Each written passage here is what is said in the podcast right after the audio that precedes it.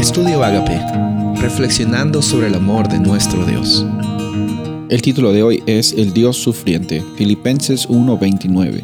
Porque a ustedes se les ha dado concedido por amor de Cristo, no solo creer en Él, sino también sufrir por Él.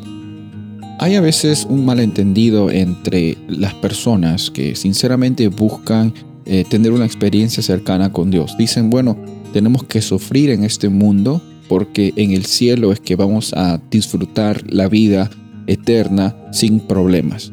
Ahora, el problema de este pensamiento es que no necesariamente está en la Biblia. Eh, a, la Biblia habla de sufrimiento, pero la Biblia habla de un sufrimiento que no está definiendo nuestra identidad como seres humanos.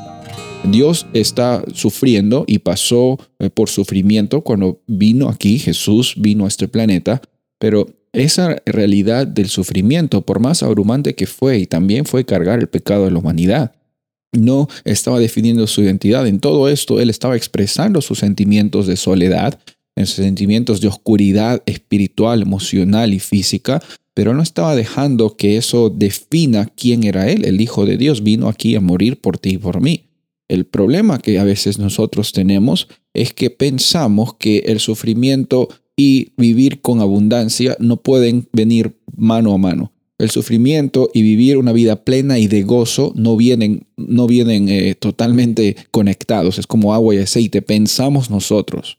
Pensamos que una vida digna de ser vivida es una vida que no tiene problemas. Por eso es que decimos en el cielo no vamos a tener problemas. Bueno, si bien es cierto en el cielo no vamos a tener problemas, aquí en la tierra también podemos vivir como en el cielo, porque vivir en el cielo, la cualidad más grande de vivir en el cielo es tener la presencia cercana de Dios en nuestras vidas. Obviamente en el cielo vamos a tener una experiencia más cercana físicamente con Dios, pero la misma experiencia que Jesús cuando vino aquí dijo el reino de Dios está aquí, esa misma experiencia tú y yo la podemos vivir con el Espíritu Santo morando en nuestro corazón. Sufrir no va a definir nuestra experiencia de ser cristianos o no y también vivir una vida sin problemas no es una señal de que Dios te está bendiciendo necesariamente.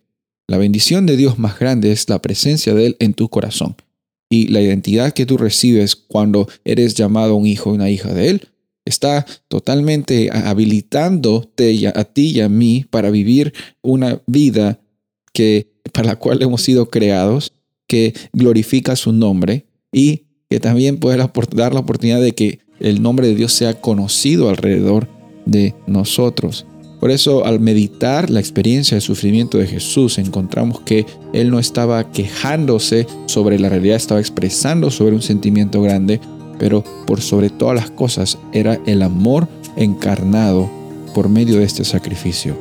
No estaba buscando ningún negocio, estaba derramándose a sí mismo, porque el amor de Él hacia ti y hacia mí es infinito. Soy el pastor Rubén Casabona y deseo que tengas un día bendecido.